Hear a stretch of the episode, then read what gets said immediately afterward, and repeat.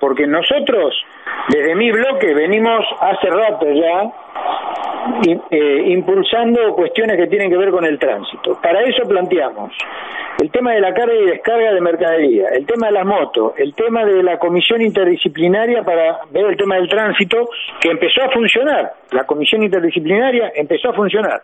De hecho, ya tuvimos dos reuniones a las que concurrió la secretaria de gobierno, Andrea Cornejo, eh, compareció también con nosotros Alberto Gómez, a cargo de tránsito en la ciudad. Bueno, muy bien. Resulta que el viernes, este que pasó, nos llevan la carpeta para la reunión, para la sesión de hoy, y vemos ahí con sorpresa que aparece el nuevo reglamento del Código de Tránsito.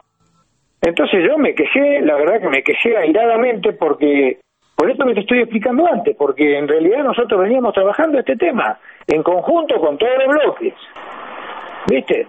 Y además, escuchame, no es una norma sencilla, son 135 artículos, hay un montón de cosas por ver, ¿viste? Ahora, por analizar. ¿Qué, les impusieron un código? ¿Ya vinieron con todo cerrado? Vinieron con todo cerrado, ah. claro.